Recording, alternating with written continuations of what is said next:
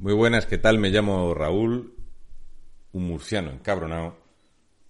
Soy una persona normal, padre de familia y tengo responsabilidades. Como prácticamente cualquier persona adulta. Y digo prácticamente, porque no todos los adultos son muy responsables. Pero vivo en un piso de alquiler, utilizo Internet, tengo que pagar el recibo de la telefonía, el agua, el recibo eléctrico, que es una barbaridad y un atraco absoluto, pero bueno, sabíamos lo que venía con la Agenda 2030. Tenemos la mala costumbre de comer incluso más de una vez al día y también el aseo personal, el uso de, del inodoro, en fin, los gastos. Champú, gel, agua, colonia, desodorante. Ya sé que parece obvio, pero claro, todos no somos votantes de Podemos o de la CUP o de Bildu. Entonces, no todo el mundo entiende lo que es el aseo personal. También entran ahí los perroflautas y los... En fin, dejémoslo ahí de los demás Madrid. Bien, la cosa es que esto quiere decir que tienes unas responsabilidades. Por ejemplo, mi churri, pues se le ha roto el embrague del coche, se lo reparan, hay que pagar la reparación. Es así. La vida conlleva estas cosas. Son responsabilidades y gastos. Ahora estamos en época de pagar los recibos de los vehículos, eh, impuestos, impuestos, impuestos. Es lo que tiene España. Yo como autónomo, antes de terminar el mes ya me han cobrado la cuota.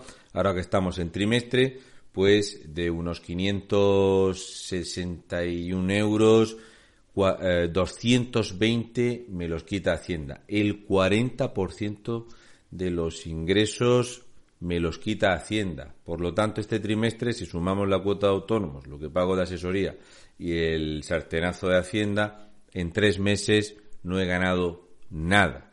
Pero salimos más fuertes. Es la Agenda 2030. No pasa nada.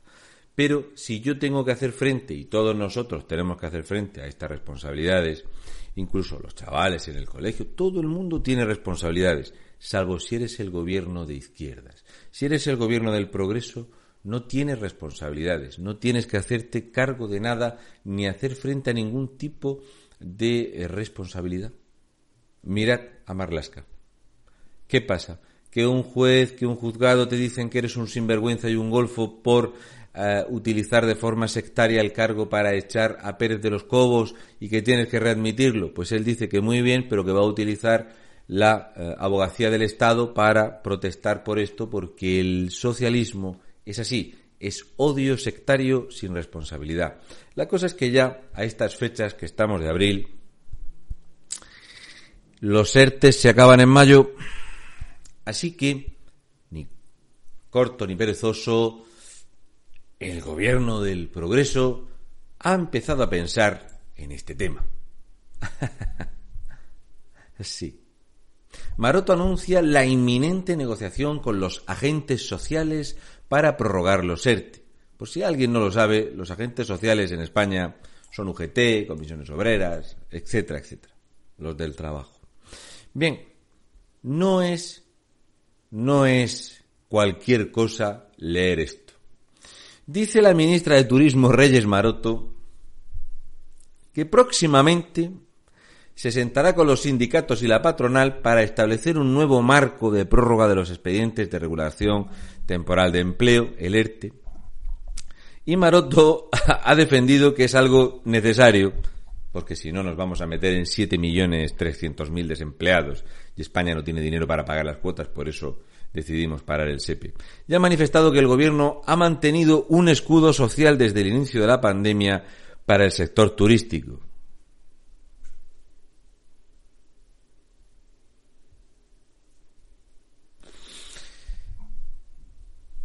No solo eso, sino que dice que ha invertido el 5% del Producto Interior Bruto en ayudas para proteger al sector.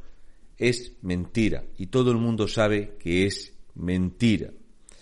Pero no solo eso, sino que además, como son profesionales, como son las personas que, que tienen que gestionar, la franja de tiempo que se dan es de tres o cuatro meses.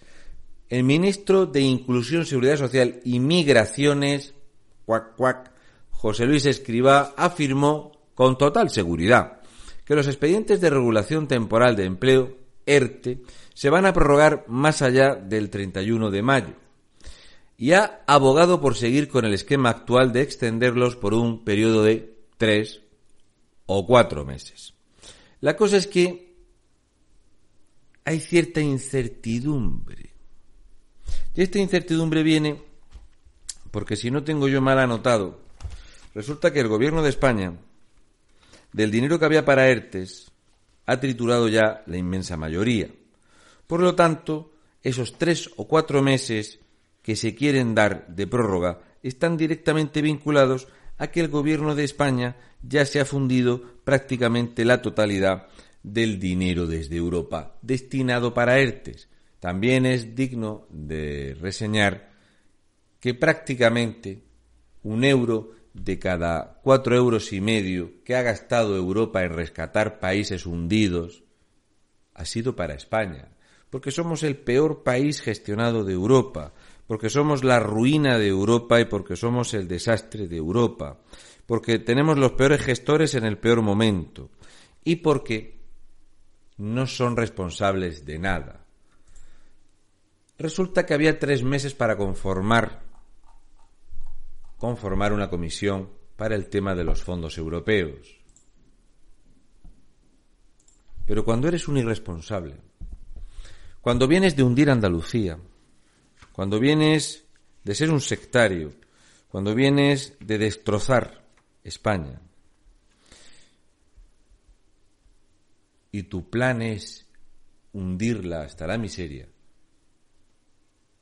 Dice Hacienda que no ha creado el registro para que las empresas accedan a los fondos europeos después de tres meses.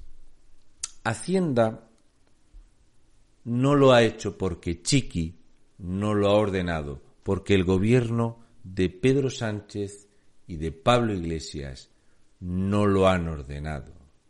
Por eso las empresas no van a recibir ni un euro. Por eso Nadia Calviño eh, adelantó que los casi 3.000 millones de euros en ayudas directas que ofrecía Europa para salvar la vida útil de algunas de estas empresas no va a llegar porque no se puede gestionar ese nuevo rescate a la economía española porque somos una economía rescatada. Los fondos SURE desde Bruselas para España eran de 21.324 millones de euros para los ERTES. España ya había consumido el pasado mes 17.956 millones de estos. Así que el resto es lo que hay que intentar distribuir en esos tres o cuatro meses. Porque además de esto, España ya el pasado año se endeudó en más de 35.000 millones de euros para hacer frente al catacrac económico de esta España bajo el yugo del socialismo populista y además tuvo que ampliar en noviembre en otros más de dos mil millones de euros porque no habían hecho las cuentas bien. Porque cuando no eres responsable de nada, porque cuando esta gente que debería de estar en prisión sigue al frente del Estado y los españoles con el culito pegado al sofá, poco nos pasa, pero lo vamos a pagar todo todos y cada uno de los euros. Cuando hoy he estado hablando con mi buen amigo Cobacho y me dice, ya sabes que los autónomos 60-40. De cada 100 euros, 60 los tienes para vivir, para, para mantener la empresa, para todo, y el 40% te lo va a robar Hacienda, para que estos vividores y golfos del puño en alto lo disfruten ampliamente. Y nos van a subir los impuestos más. Por eso, la culpa estaba claro que la culpa era del Rubius.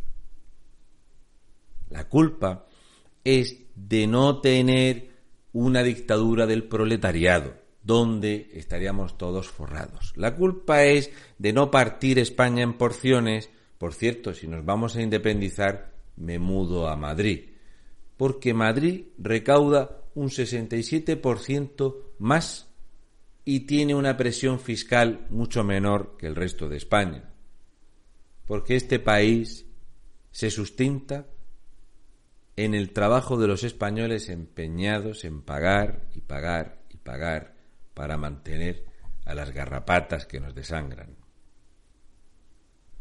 Espero que cuando esto alguna vez lo veáis en televisión, no os echéis las manos a la cabeza. Llevamos mucho tiempo advirtiendo que la ruina está ahí. Y no se la va a llevar nadie. Un saludo y mucha fuerza, españoles de bien, y un besi de fresis rojos.